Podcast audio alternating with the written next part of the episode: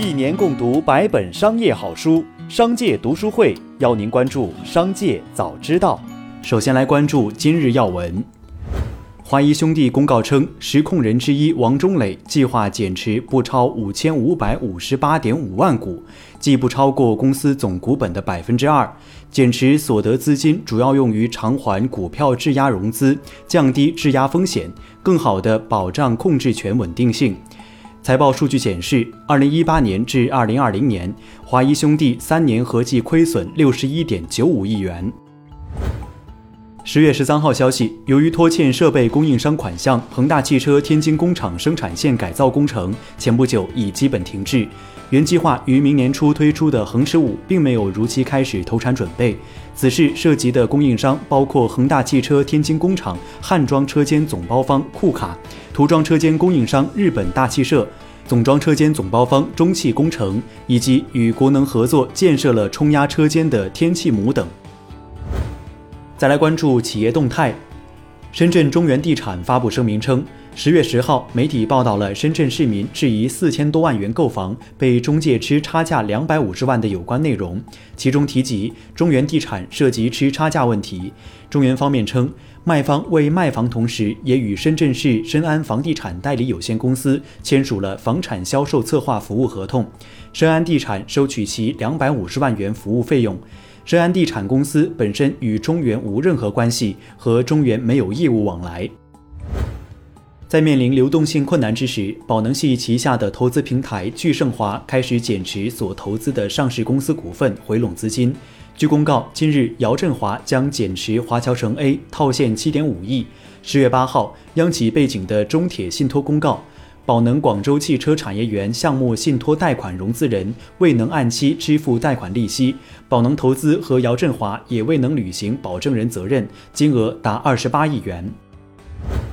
对于蔚来汽车被曝导航界面弹广告一事，蔚来汽车相关负责人回应表示，这个是蔚来自己的一个业务通知推送，蔚来不会利用车机屏幕做广告业务。而有网友评论称，博主有点误导，这是主动点击才会出现的页面。也有网友认为，不管如何操作，我买的汽车为什么要有广告？十月十三号，天眼查 App 显示，贾跃亭和乐视汽车有限公司等因借款合同纠纷被国家电网有限公司全资子公司北京英大资本管理有限公司起诉。该案将于十一月十号在北京市第四中级人民法院开庭审理。十三号，库克表示，随着山西地区逐步复苏，我们想要尽自己的一份力量来支援救灾，帮助重建。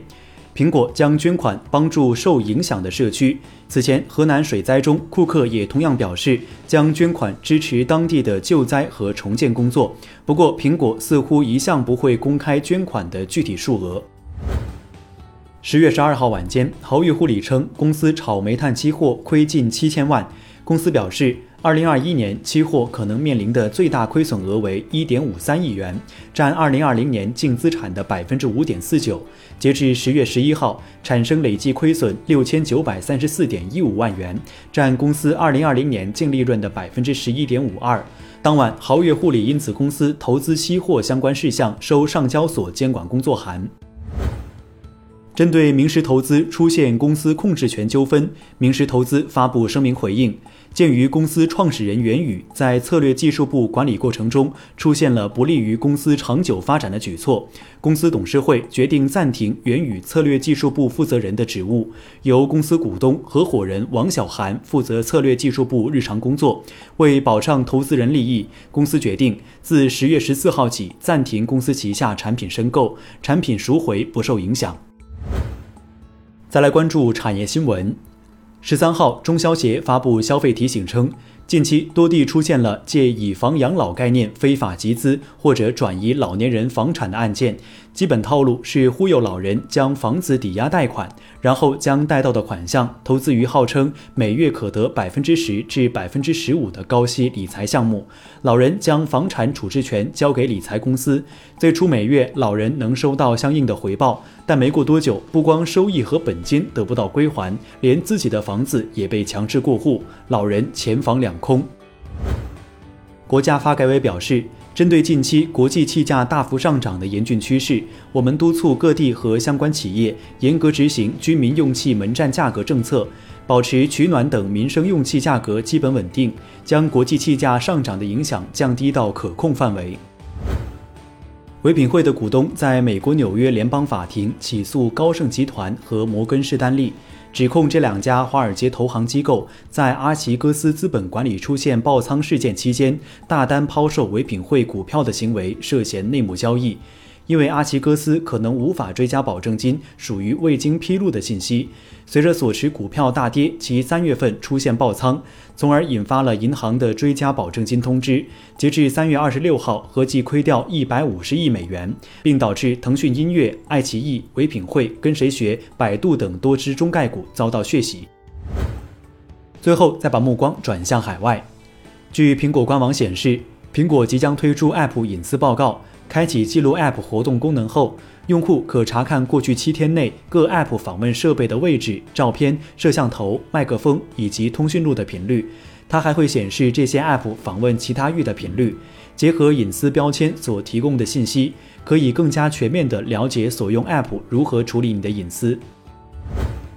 特斯拉计划将总部搬离美国加利福尼亚后。CEO 埃隆·马斯克将其最后一所房产降价销售。据房地产网站发布的销售信息，这套位于美国加州湾区的豪宅面积约一千四百八十六平方米，拥有七间卧室、十间浴室，现售价为三千一百九十九万美元，相比之前的售价下降了约五百五十万美元，降幅约百分之十五。商界系列丛书《商业模式大败局二》出版在即，现已开启线上预售，欢迎点击页面下方海报识别二维码购买。以上就是本期《商界早知道》全部内容，感谢收听，下次再见。